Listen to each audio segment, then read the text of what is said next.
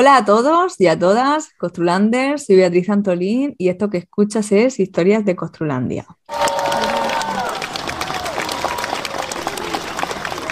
Bienvenidas a otro episodio más. Eh, hoy no pueden asistir Javier y Yolanda, pero desde aquí le mando un fuerte abrazo y un besito. Y mm, nada, como ya hemos comentado en otros episodios, esta temporada estamos muy concienciados pues, con el tema de la comunicación. Y en el episodio de hoy vamos a hablar un tema que para mí es muy interesante, enfocado al desarrollo personal, a la flexibilidad mental, a la sobrevaloración de la obra, al romanticismo profesional, a la gestión de la frustración, a la convivencia con el caos.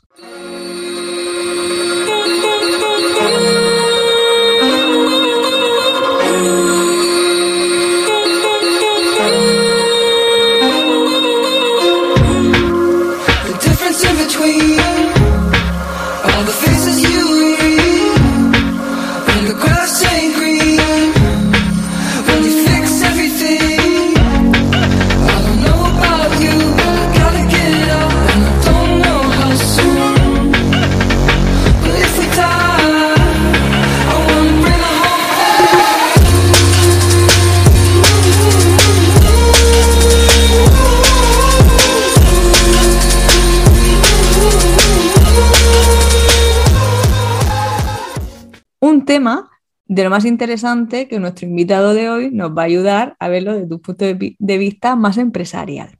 Hoy nos acompaña Matías Pantaloni. Bienvenida a Historia de Costrulandia, Matías. ¿Qué tal, Matías? Gracias a ti por invitarme, Bea, lo primero de todo. Es un placer, además, es un placer Em, tener un mínimo de contacto con el mundo de la construcción y de la arquitectura que hace ya unos años por A o por B tuve que dejar de lado y quise dejar de lado y nada, pues encantado de estar aquí al otro lado. el gusto es nuestro.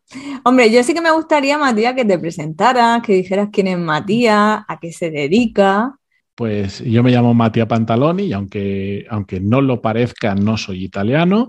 Eh, simplemente tengo, tengo ascendencia, es que me lo pregunta todo el mundo, tengo ascendencia lejana italiana, pero bueno, eh, eh, de hecho tengo, realmente podría considerarme más argentino que italiano, porque mis padres y mis hermanos son argentinos, yo soy el único que, que ya nací en España, larga historia.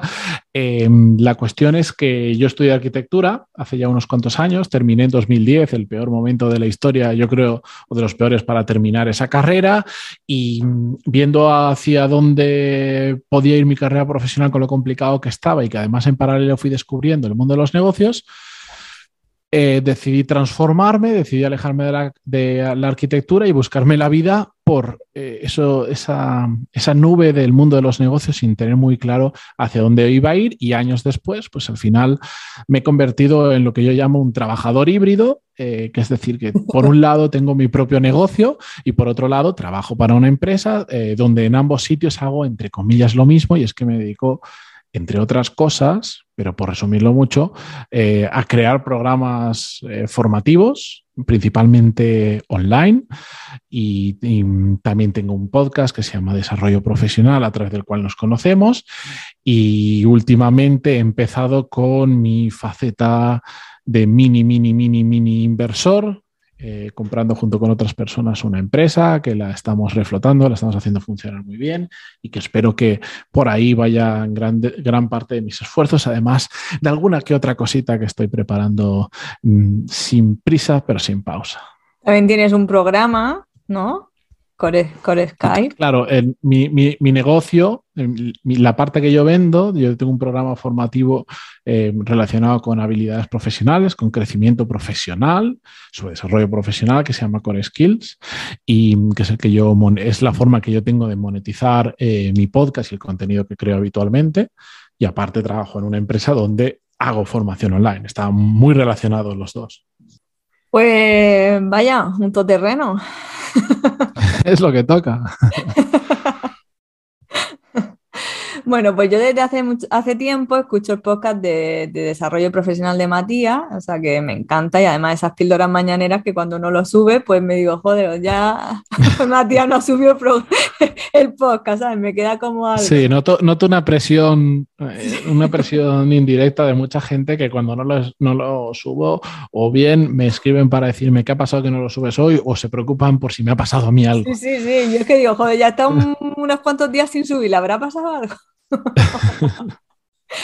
Pues sí, porque la verdad que son unas píldoras que te hace también mucho reflexionar, analizar y seguir avanzando profesionalmente y la verdad que, no sé, se agradece y a mí me encanta que por eso pues me puse en contacto contigo para ver si podías, eh, pues eso, echarnos una mano porque la verdad que mm, a mí me gusta hacer encuestas en, Instagram y hace una semana, hace unas semanas cuando estaba lloviendo mogollón, eh, la verdad que yo estoy acostumbrada pues a ir a todos los días a la obra y soy muy de estar en la calle, ¿no? ¿Y qué es lo que pasa? Que cuando está lloviendo pues te toca estar en oficina. Y a mí ya como que me pinchaba el culo, ¿sabes? Entonces escribí, hice una, una, historia de que si la gente pues era más de obra, era más de oficina o era más de, o puse, o te has equivocado de profesión, ¿no? Y sorprendentemente, eh, el resultado fue que mucha gente eh, decía que era de obra. Bueno, el resultado lo, tengo aquí, que el 43% votó de obra, el 38% dijo que se había equivocado de profesión y el 19% dijo que era de oficina. Entonces, claro, después de ver estos resultados y que anteriormente a eso, pues varias compañeras me dijeron que cómo hacía para motivarme y seguir con humor cada día, me dije, uff, digo, aquí, aquí tenemos que hacer algo para ayudar al personal, digo, porque entonces eh, la cosa va mal, ¿no? Entonces fue cuando me puse en contacto con Matías, que, que él seguro que nos da, pues eso, algunas pildorillas, alguna estrategia, alguna eh, cosilla para animarnos. Y, bueno, eh, yo quería saber si a ti estos resultados, por ejemplo, te sorprenden, Matías. No, uno, porque, porque me imagino que hay en cierta medida hay bastante guasa en las respuestas. seguro que hay mucha gente que te ha contestado me equivoco de carrera, me he equivocado de profesión porque lo, está poniendo con guasa. Em, entonces, bueno, habría que coger con pinzas a ver esos resultados y tal, pero, eh, pero eh, ¿qué te voy a decir? Em, no sé, es cierto que a lo mejor, ¿no? ¿No será que a lo mejor también esa, quizá em, idealizamos mucho lo que es la profesión, ¿no? Por eso, pues, luego causa la, frustración, el odio a la, carrera, a la profesión. Y a lo mejor todo eso mm, hace que a lo mejor también diga, joder, me habré equivocado de, profesión, pero realmente... Eh, es que yo lo que creo que el, el error gordo que hay detrás de todo esto es es pensar que porque he estudiado algo en concreto soy eso. Como he estudiado en mi caso arquitectura, soy arquitecto. Y evidentemente utilizamos esta expresión porque facilita el lenguaje, pero realmente lo que ocurre detrás es que has estudiado arquitectura y estás habilitado para ejercer la profesión de arquitecto. Lo que pasa es que cuando alguien te pregunta, ¿y tú qué haces? No le vas a decir, estoy habilitado para ejercer la profesión de arquitecto porque parecería subnormal. Pero, pero la realidad es esa, es que, digamos, en tu cajón de herramientas de cosas que puedes hacer, puedo decirlo de alguna manera, que es una metáfora que utilizo mucho, pues, pues, pues estás habilitado para ser arquitecto, pero no eres única y exclusivamente arquitecto, eres muchas cosas, puedes, puedes dedicarte a muchas cosas, pero tenemos la inercia de que como he estudiado arquitectura, tengo que ejercer la arquitectura. Y eso no es así. Estás habilitado para ejercer la arquitectura, capacitado, pero te puedes dedicar a un montón de cosas. Y eso unido al hecho de que tomamos una decisión muy importante aparentemente en nuestra vida, muy jóvenes y con mucha falta de información, pues nos lleva a que joder, es que es bastante, bastante habitual que la gente no, no trabaje de lo que ha estudiado hoy en día. Vamos, es que si yo, yo ahora, mira, ahora estamos en un coworking eh, desde donde estoy grabando. Si yo me muevo por aquí y empiezo a hacer una encuesta y le pregunto a, cuánta gente se dedica a lo que ha estudiado, vamos, nos asustamos. Ya te aseguro yo que la gran mayoría no se dedica a lo que ha estudiado. En, donde yo trabajo, en The Power MBA, yo tengo un equipo de unas 15 personas. Nadie, literalmente. Bueno, igual un par de personas que se dedican al vídeo, pero el resto, los otros 13, nadie ha estudiado a lo que se dedica. Porque para empezar no existe una carrera relacionada con lo que hacemos, con la creación de programas formativos online.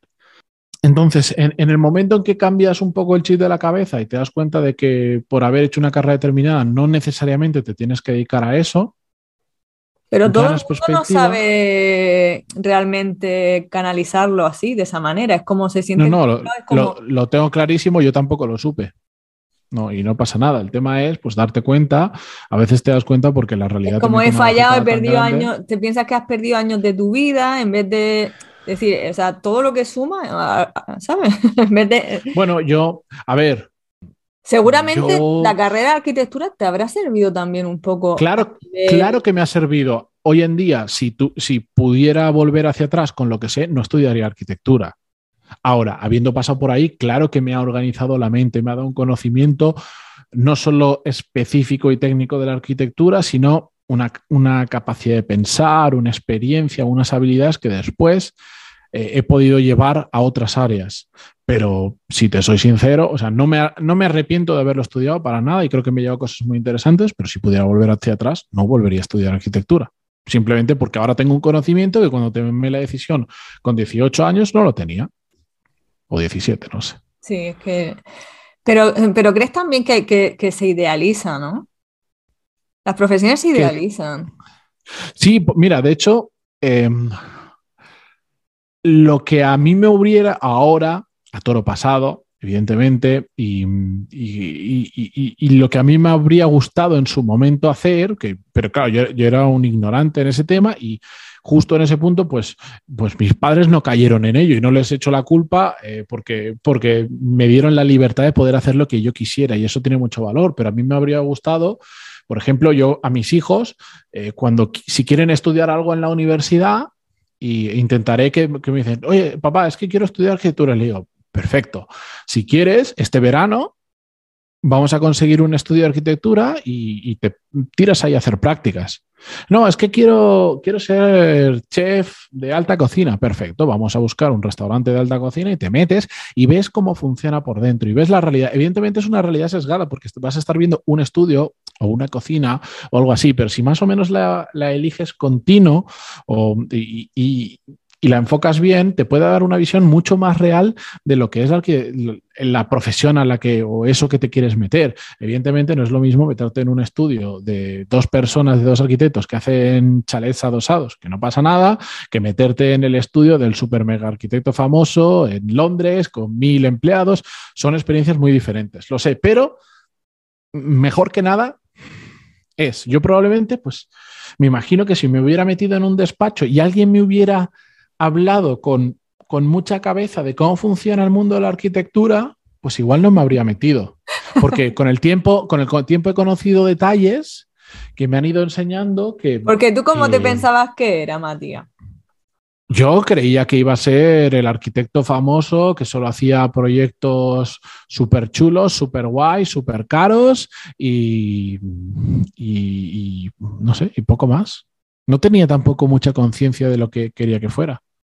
Solo pues me quedaba con lo que podía ver, con los referentes que podía ver, pues del que sale, del que al que entrevistan en la televisión, el que sale en revistas y cosas así, pero eso será pues un 1% del ejercicio de la arquitectura que no pasa nada, que se puede llegar a hacer eso. No sé si es bueno o malo, se puede llegar ahí, pero es un, porcentaje muy pequeño de la gente. Es como si dijeras, pues quiero ser futbolista y en qué te... Ah, eh, ¿Qué quieres ser? Pues el Messi, el Ronaldo o, el, la superestrella del momento, pero después esos son cuatro gatos, entre comillas, y después hay una masa muy grande de gente que vive de esa profesión del fútbol, pero que no los conocemos ni tú, ni yo, ni nadie. Pero yo también creo que por parte de la facultad, ¿no? También se debería de ver la parte real, porque yo creo que la esconden.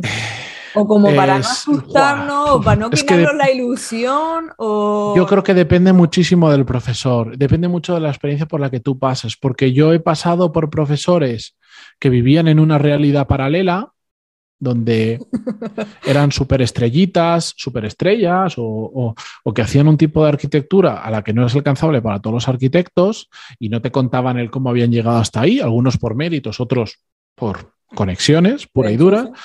Em, sí, y después habían otros, otros profesores que eran arquitectos más de, del pueblo llano, que te enseñaban, mm, que hacían proyectos más normalitos, que les daba igual el resultado del proyecto en general. O sea, hoy te podían hacer una casa que era un cubo blanco y mañana te estaban haciendo un ladrillo caravista, rococó, yo qué sé. Em, cosas muy diferentes porque solo les da igual, simplemente quieren proyectos y, hacen, hacen, lo que el cliente les pida y punto, por eso lo quieren cobrar a final de mes y, es muy loable y no pasa absolutamente nada. Y, y después tenías, pues yo qué sé, pues mm, un montón de profesores, por lo menos en mi caso, que, lo, que de arquitecto lo que tenían era lo mismo que yo, un título, y jamás en su puñetera vida habían ejercido. Y ellos te daban una perspectiva, normalmente eran mucho más teóricos, más, más gente que se iba por la nube, que curiosamente que solían estar bastante flipados, eh, pero que no habían, no habían literalmente dibujado un plano que después se materializara eh, en toda su vida. Pues ante, ante, algo así es complicado. Sí que es cierto que también te encontrás muchos profesores que te contaban que que te contaban mucho cómo era la verdad, la fiesta que había después de la carrera. Pero en mi caso fueron los menos y, bueno, también, también te digo, es que no creo que sea tampoco 100% responsabilidad de ellos para nada. Al final, quieras que no, tú te tienes que buscar la vida y tienes que aprender en la universidad a poco a poco espabilar y, entender que ese caso del profesor superestrella que solo viste de negro y hace super casas es un caso puntual, que es difícil replicarlo si es que quieres hacer eso y, y que lo que más abunda es otro tipo de arquitectura en otro tipo de realidad y que la gente que hace concursos súper caros pues son, son muy pocos y que a veces requieren más dotes que la arquitectura para ganarlos. Yo creo que, que, hay una parte de responsabilidad individual. Evidentemente eres joven y hay muchas cosas que todavía no sabes porque no te has enfrentado a ellas. Pero al final ese filtro romántico no lo sacas realmente hasta que sales a la calle, ¿no? O sea, pero bueno, igual que con todo, ¿sabes? a mí es que el, a mí el filtro romántico se me fue durante la carrera. Yo sufrí un golpe de realidad muy fuerte el último año, el año que hacía el proyecto final de carrera muy, muy fuerte. donde o te pasa eso o sigues con el filtro no, que te lo daba cuando sale. O sea, claro, a mí literalmente yo me desencanté una barbaridad cuando haciendo el proyecto final de carrera, eh, yo le estaba poniendo un montón de ganas de hacer una cosa chula, diferente, de repensar todo desde cero para tal, hasta que un profesor me cogió por banda y me dijo, mira, eh, me lo dijo en privado, mira, te, te voy a ser sincero. Si quieres terminar el proyecto final de carrera este año, mira, te vas a aquel proyecto de allá ¿Ves que son todos más o menos iguales? Pues le haces una foto, lo calcas y me lo vas presentando así poco a poco. ¿Vale?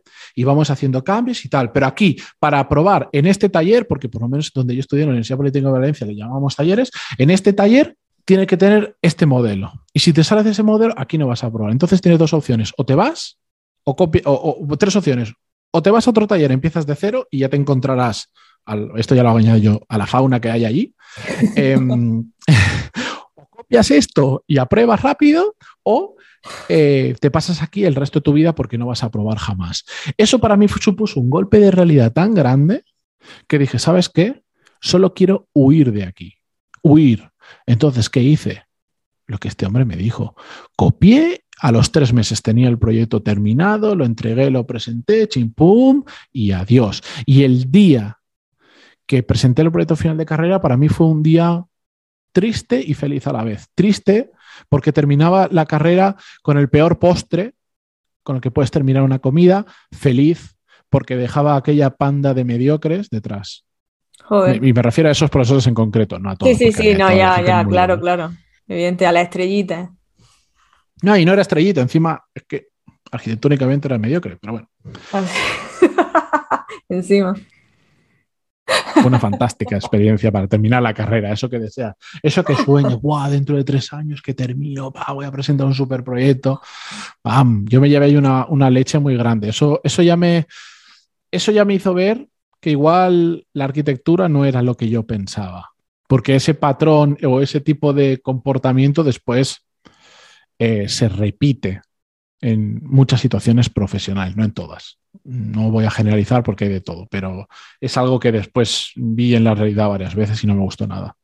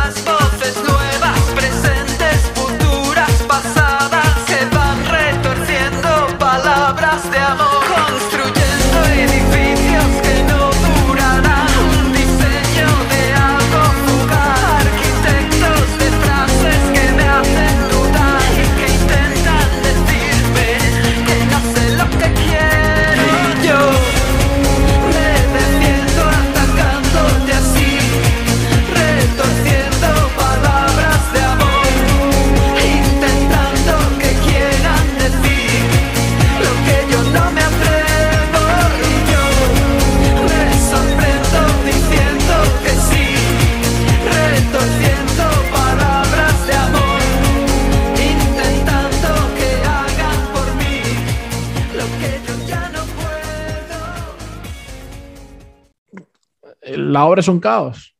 Pues claro que... es un caos, pero también te digo, también te digo que eh, ya cuando ya no ejercía la arquitectura, pero eh, trabajaba en una cadena de restaurantes que se expandió, pues también yo entré, había tres restaurantes y en tres años abrimos 17. Eh, Telepizza igual en esa época, en esos periodos de años igual abrió 2000, pero bueno, da igual. para nosotros fue mucho porque aprendíamos todo desde cero y he visto el caos gestionado de diferentes maneras por, constructores. Por ejemplo, recuerdo un constructor con el que trabajábamos en Valencia que había caos, pero lo tenía controlado. Era, era, había un orden dentro del caos. Y después he, trabajado con otros tantos constructores, arquitectos y gente del gremio que eran caos puro, pero por desorganización, por falta de competencia, por falta de, de, organización, por falta de capacidad de hacer que eso no fuera un caos. que ya no depende de ti. Por ejemplo, en, la obra actualmente la que estoy llevando, o sea, la parte de la dirección facultativa, o sea, ya viene desorganizado desde la parte del estudio, ¿vale? Falta de plano, falta de detalle, faltan de un montón de información, también por parte de la propiedad, porque está cambio, cambio, cambio, cambio, cambio, cambio, y que lo que pasa que la parte de la construcción, la constructora, eh, realmente mm, él tiene que, eh, o sea, nosotros, por ejemplo, yo que estoy en la parte constructora, yo necesito ver trabajo de aquí a dos semanas, por lo menos para la organización. Claro. Lo que pasa que yo con ese personal, al final, no sé qué hacer, porque lo están estudiando, lo están estudiando, lo están estudiando, y yo mientras que hago, ¿sabes? Cómo yo eso al final también a la empresa crea agobio y, y caos, ¿no? Porque es como, ¿qué hago con todo este personal? Si es que lo tengo todo metido en una obra bastante grande, entonces... No, y que tienes que encontrar el equilibrio entre que no puedes tener a gente parada, pero tampoco puedes tener otras veces la obra parada. Eh, lo, lo, entiendo. Es que ante este tipo de situaciones donde hay muchas cosas que se escapan de tu mano, porque otra cosa es que tú dijeras, mira, yo soy el promotor de la obra y yo soy el que elijo al constructor y yo soy el que elijo a la dirección facultativa y yo soy el que elijo a lo que sea, pues oye, mm, está todo de tu mano. Porque si el constructor es un caos o la dirección facultativa o quien sea es un caos, eh, al final es culpa tuya porque los has elegido y de tu mano está cambiarlos, mm, hablar con ellos, lo que sea. Cuando hay cosas que te vienen de fuera que tú realmente no puedes cambiar, la mejor estrategia es aprender a vivir en el caos. Que no significa que el pensar así eh, vaya a mejorar el caos, pero lo que sí te va a permitir es saber afrontar mejor el caos. Claro, pero es que efectivamente, es que no podemos parar. Entonces, como yo le he dicho a los chicos, digo, digo, solo nos queda una opción, o coger la herramienta, irnos, o seguir aquí en este rollo. Entonces, chicos, vamos a seguir para adelante como podamos, poco a poco. Si no podemos tener de dos semanas vista el trabajo, pues chicos, por el día a día, ¿sabes? Que no podemos pues es lo que hay. es lo que hay es que no, no hay más. Yo sé que no parece muy complaciente a veces y tal, pero es que es lo que hay. A mí, yo recuerdo cuando abríamos eh, restaurantes, especialmente cuando eran en centros comerciales, que son eh, de los lugares más complicados a los que yo me he enfrentado, que puedes abrir algo porque tienen su propia normativa, su propia burocracia y sus propias tonterías. Eh, hay de todo, como siempre. pues dices, ya no puedo hacer más. Es que lo, siguiente que, le pongo una pistola en la cabeza para que decida enviar ese email que me permite eh, que los de la cometida entren por el centro comercial y no sé qué historias. Hmm. ¿Qué hago? No puedo hacer más. Entonces simplemente tienes que aprender a vivir con el caos y sobre todo aprender a, a, saber moverte dentro del caos. Sí, pero y también gestionar tus emociones, porque ese caos... Sí, bueno, es que eso es fundamental, sobre todo cuando trabajas en, entornos caóticos, eso es clave. Claro, porque al final eso se convierte en rabia, impotencia, frustración y al final es cuando vienen todas estas respuestas de quiero abandonar la profesión, estoy asqueada de esta profesión. Entonces, ¿tú qué, qué, tips darías, por ejemplo, para que se llegara de una forma más liviana? O... Es muy jodido te voy a decir la realidad. La realidad es que la parte de la gestión de las emociones eh, es algo muy infravalorado, muy importante. Justo hace poquito ello hablaba en el podcast y es una parte del programa Core Skills, eh, pero eh, es muy difícil. Es muy difícil en el sentido en que no te puedo decir hay una receta exacta, sigue estos pasos y entonces ya sabes controlar las emociones, porque básicamente el gran secreto, el gran misterio, en mi opinión, de la gestión de las emociones es ser cuando hay algo que te está alterando, ser consciente uno que te está alterando y entender por qué. Es decir, ¿por qué no puedo dormir?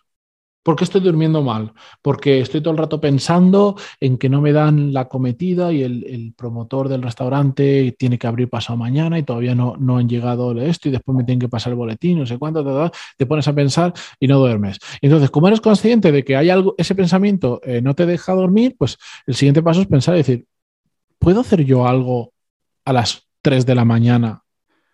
¿Voy a, ¿Voy a mejorar algo pensando en esto ahora mismo? ¿No? Entonces, ¿por qué demonios estás pensando en eso? ¿Hay algo que te disturba la cabeza? Apúntatelo en un papelito y mañana lo miras, porque ahora no lo vas a solucionar. Y si lo puedes solucionar y tanto te cuesta dormir, solucionalo. Yo recuerdo en la carrera, eh, suspendí eh, un examen de estructuras.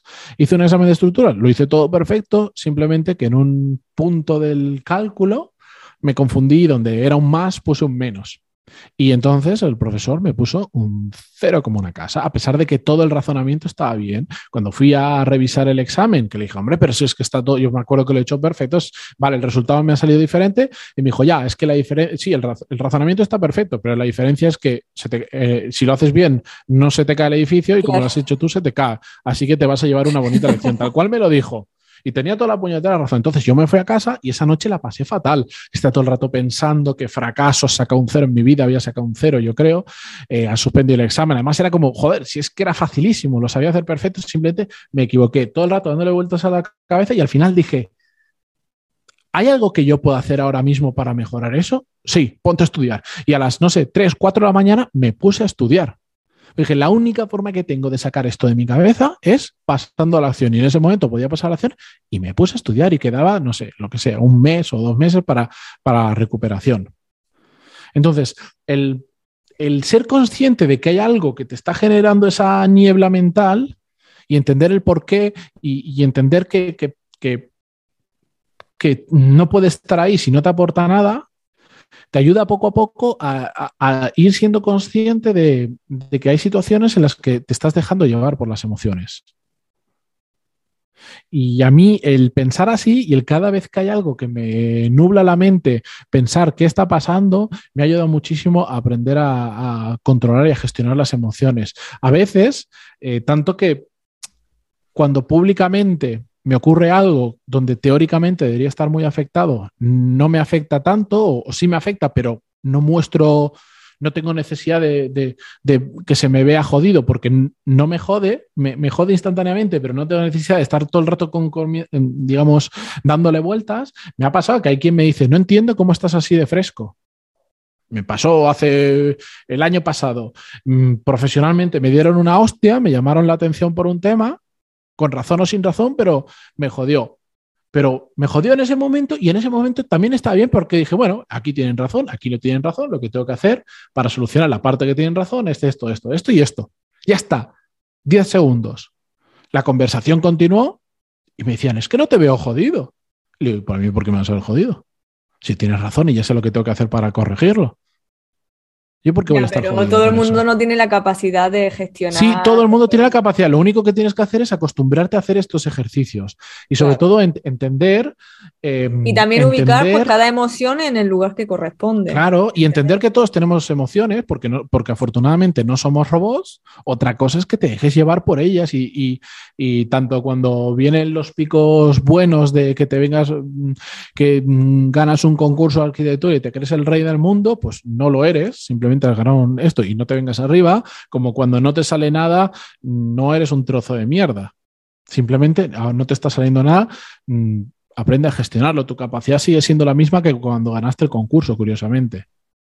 Entonces, entender esto, entender que la emoción la tienes que sentir, pero tú eres el que decide si, si eso te va a afectar en tu día a día o no, Todas estas cosas ayudan muchísimo, muchísimo, muchísimo. Yo eh, justo el otro día, no sé con quién lo he comentado, lo grabé en un episodio ya se me va a la cabeza. Eh, yo no entiendo cuando la gente llora por su trabajo, por ejemplo. Porque ¿A qué, ¿a qué te refieres? Llora de... Cuando alguien, por ejemplo, comete un error o tiene una bronca con su jefe, y cuántas veces habremos visto a alguien que sale llorando de un despacho por cómo le han hablado. No sé, bueno, también tengo que decirte, si eres mujer y estás premenstruando, bueno, es cierto que. es cierto que, los hombres somos casi de una, única hormona y, no puedo empatizar. Pero también creo que eh, he, visto situaciones que no he preguntado si estaba premenstruando o no, pero, pero que también lo he visto en hombres, que no, no, no estoy ni hablando de géneros, de mucha gente que ante situaciones complicadas o conversaciones más complejas, más difíciles, se bloquean. Y llámale llorar, llámale. El otro día me pasó en una conversación con una persona de mi equipo. Eh, no era ni una bronca ni nada, simplemente era un tema, había salido una urgencia de verdad, teníamos que solucionarlo en el momento y esta es una persona como muy cuadriculada, muy estructurada y el haberle roto los planes se bloqueó completamente. El decir, no, es que yo tenía todo esto para esta semana y ahora de repente me lo dinamitas y tengo que hacer esto, se bloqueó y estuvo como cuatro o cinco horas que se tuvo al final que, irse a dar una vuelta para despejarse y entender que, después hablé con él y dije, tío, es que no puedes, no puede, que no puede ser que una tontería así te bloquee la cabeza, no pasa Pero nada. a lo mejor detrás de eso hay algo más, ¿sabes? Pero. Que no es fácil, ya lo digo, no es fácil, pero es un tema de. Es, trabajo, es trabajo. Es trabajo y voluntad de cuando ocurren estas situaciones. es muy difícil tener esa conversación contigo mismo, decir, ¿Cómo puedes permitir que esto te afecte? No te tiene que afectar, no te tiene que afectar, no pienses en eso, escríbelo, sácalo, háblalo. No es fácil, claro que no. Hombre, a mí me pasa, por ejemplo, en las visitas de obra, hay cierto que, que hay veces que la cosa pues se engorrina mucho y yo tengo, yo soy, tengo carácter y sí que es cierto que a veces que es que las, con las cosas, con las tonterías no puedo. O sea, yo ir a una, visita de obra y perder el tiempo, o sea, no, es que no, no. Y además que no da solución. Y al final, y, hubo una época en la que me ponía muy nerviosa porque digo, estoy aquí perdiendo el tiempo, diciendo, oyendo barbaridades, tonterías, que no van a ningún lado.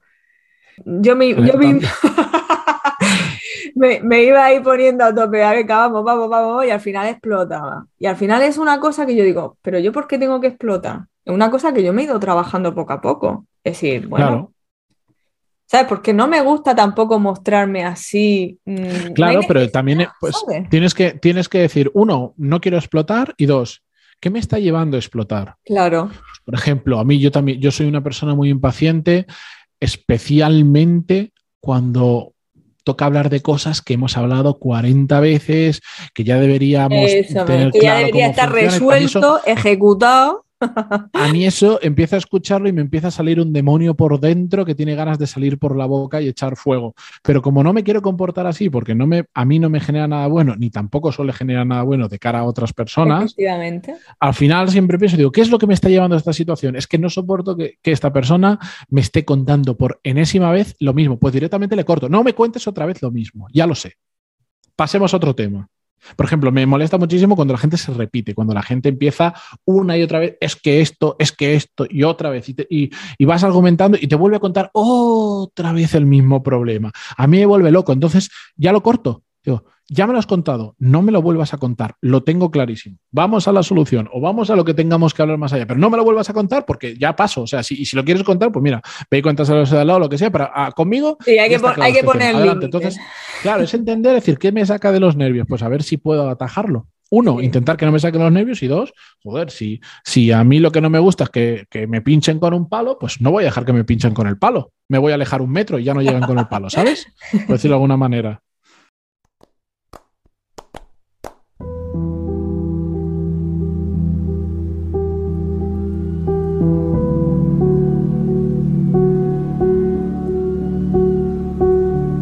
Pierda todas las partidas. Cuando duerma con la soledad, cuando se me cierren las salidas. Y la noche no me deje en paz,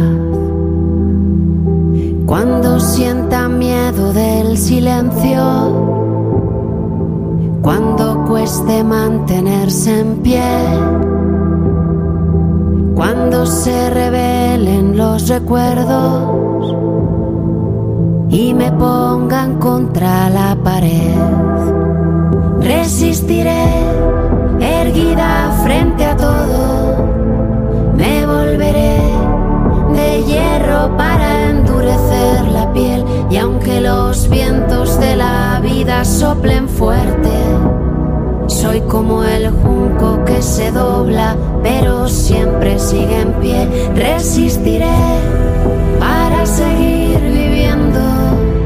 Soportaré los golpes y jamás me rendiré. Y aunque los sueños se me rompan en pedazos, resistiré, resistiré.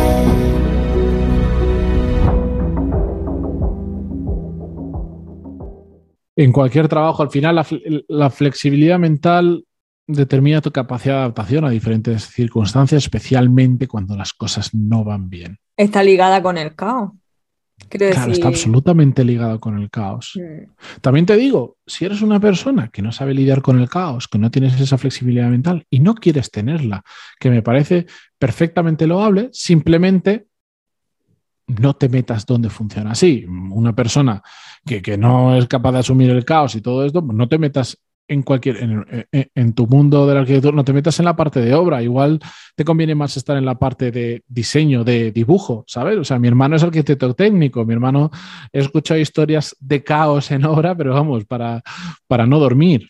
Entonces, mm. también hay que saber cómo, cómo eres, cómo quieres, Efectivamente, conocerse. Ser, y, claro, claro, y ya está y no pasa nada.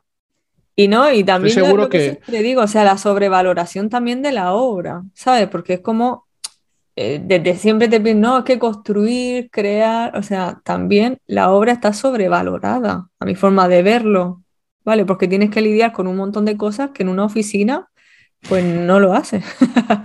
Está más, es más tranquilo, es más tranquilo el trabajo de oficina. Claro, y cada uno enfrentas a problemas muy diferentes. Claro, cada uno al final tú te tienes que conocer y ver hasta dónde puedes llegar. Es decir, pues mira, a mí yo aquí esto no lo no podría, no podría. Pues ya está, cada uno se conoce y no pasa nada. Sí, y no hay una cosa mejor que la otra, ni, una cosa tiene más mérito. Yo no, no, no, no, no, no, no. En la carrera de arquitectura, por ejemplo, por lo menos donde, donde yo estudié, o la experiencia por la que yo pasé, pues estoy seguro que hay gente que estudia en la misma universidad y no ha tenido la misma experiencia, eh, nos, nos, educaban a endiosar la figura del arquitecto y el arquitecto era como un, un, semidios que si eras bueno, pues al final levitabas un poco, no tocabas el suelo jamás y te vestías todo de negro, pues levantas un poquito más los pies del suelo. Si eres un poco friki. Me encanta porque. Sí, friki intelectual y todo esto, pues muchísimo mejor. Y hacías muchas referencias a Álvaro Siza y al arquitecto de turno famoso, que al final todos sabíamos lo mismo y todos pensábamos igual. Em, y, y entonces, a partir de ahí, pues venía lo que, lo que viene siendo el pueblo llano, la inmundicia, que era pues todo lo que ocurría fuera de un estudio. Y ir a obra era como bajar a ver a los pobres diablos a ver cómo funcionan. O sea, es que en cierta medida habían, habían profesores, otros no, que nos educaban de esa manera. Y el arquitecto técnico era como, bueno, este, este eh, piltrafilla que no se, ha atrevido a hacer arquitectura técnica y es poco más que un peón de obra. Mm. Son tonterías que después con el tiempo ganas perspectiva y dices, pero esta, esta gente que, pretendía. lo peor es que los que más tenían ese discurso nunca han ejercido. Mm. Curiosamente. Curiosamente, ¿no? Curiosamente. Como resumen, ¿qué podemos hacer para que esta gente se motive y... Que no, mira, ¿sabes? No, no, es un resumen porque esto no lo he dicho hasta ahora, pero que no busquéis la motivación que es eh, el gran error que comete mucha gente, es decir, cuando esté motivado voy a hacer. Pues no busquéis la motivación, no buscarla. hacer las cosas sin estar motivado es un arte y es, una cosa súper potente, porque si solo haces las cosas cuando estás motivado, estás jodido, porque como esa motivación no llegue o yo a cuenta botas. Ya, pero por ejemplo, mm. esa gente no, yo lo digo porque hay una frase que se dice, elige un trabajo que te guste y no tendrás que trabajar jamás. Pero hay gente que ya está metida a lo mejor en la construcción y a veces que está desmotivado. Entonces, porque ha tenido una mala experiencia, pero realmente le gusta la construcción. Pues cambia de empresa, busca otro hueco, busca otro tipo de trabajo dentro de, ese mundillo. Eh, aprende a llevarlo. Dice, no, es que no me puedo cambiar de trabajo porque tengo una familia y no puedo dejar el sueldo. Vale, pues entonces aprende a sobrellevarlo que a veces a mí de estos casos me llega muchísimo de gente que me escribe a raíz del podcast y digo, pues, pues mira, cámbiate de empresa, cámbiate de sector, cámbiate de tipo de trabajo dentro de esa industria, cambia de industria. No, es que yo no me puedo cambiar ahora porque no tengo la vida tan fácil como tú, porque yo tengo una familia y no sé cuánto. Y vamos, bueno, tú no sabes la vida que tengo yo, pero mm, vamos, vamos a asumir que yo tengo la vida muy fácil. Bueno, pues entonces no quieres cambiar, no quieres hacer nada cambia tu forma de pensar, míralo de otra manera. No, es que eso, claro, muy bonito decirlo, pero muy difícil hacerlo. Pues chicos, no hagas nada. Nada, nada, claro. al final, quien ha decidido meterse en ese sector eres tú. quien ha decidido mantenerse en ese sector eres tú, o en esa empresa o en lo que sea. Entonces, mm, tenemos de nuevo apelo a la responsabilidad individual y a dejar de mirar hacia afuera de es que la construcción, es que la arquitectura, es que no es la obra, es que no sé cuánto. Es decir, si no te gusta, vete. Búscate otra cosa. Ah, no, es que claro, es que yo ya tengo un sueldo de puta madre. Ah, bueno, pues entonces estás eligiendo. Claro. de una manera u otra y tú ya estás eligiendo. Claro, claro, no creo que nadie te haya puesto una pistola en la cabeza para entrar ahí y para quedarte ahí. Que no es tan fácil a veces hacer un cambio, claro que no, pues entonces aprende a sobrellevarlo. Mm. ¿O no? Y vive jodido el resto de tu vida. lo bueno de todo esto, no, pero es que lo bueno es que está de nuestra mano lo difícil es cuando no, cuando no está de nuestra mano, que llueva o haga sol, no está de nuestra mano. Ahí lo tenemos más complicado. Pero esto. Mm, es verdad. Pues, ¿qué más? Yo creo que ya lo que queríamos decir lo hemos dicho todo. Perfecto. ¿Para qué decir más entonces? pues nada, muchas gracias, Matías. Eh, no sé si quieres tú decir lo del... No, a ti ha sido un placer. Eh, se me ha pasado el tiempo volando. Lo único que siento es que probablemente, pues yo habré hablado el 80% del tiempo. Eh, hago a lo que tiendo Bueno, para eso, era, para eso era el invitado. para eso era el invitado. Pero, bueno. Después tú siéntete libre de, cortarme donde quieras. No, sí que para eso, para eso te hemos invitado, ¿no? Para que tú nos cuentes pues, desde tu perspectiva y nos des pues, esas pildorillas que tú nos das todos los días desde tu forma de, de, tu, experiencia profesional, ¿no? para mí ha sido un placer y además te agradezco que, por un rato a, ayudarme a, volver en cierta medida. A Construlandia, madre mía. A, tocar, a tocar, a unir un hilo de vuelta al mundo de la arquitectura, que no volverá nunca. Bueno, pues dicho esto, muchísimas gracias por acompañarnos y nos vemos en el siguiente episodio. Un saludito. Chao. Hasta pronto.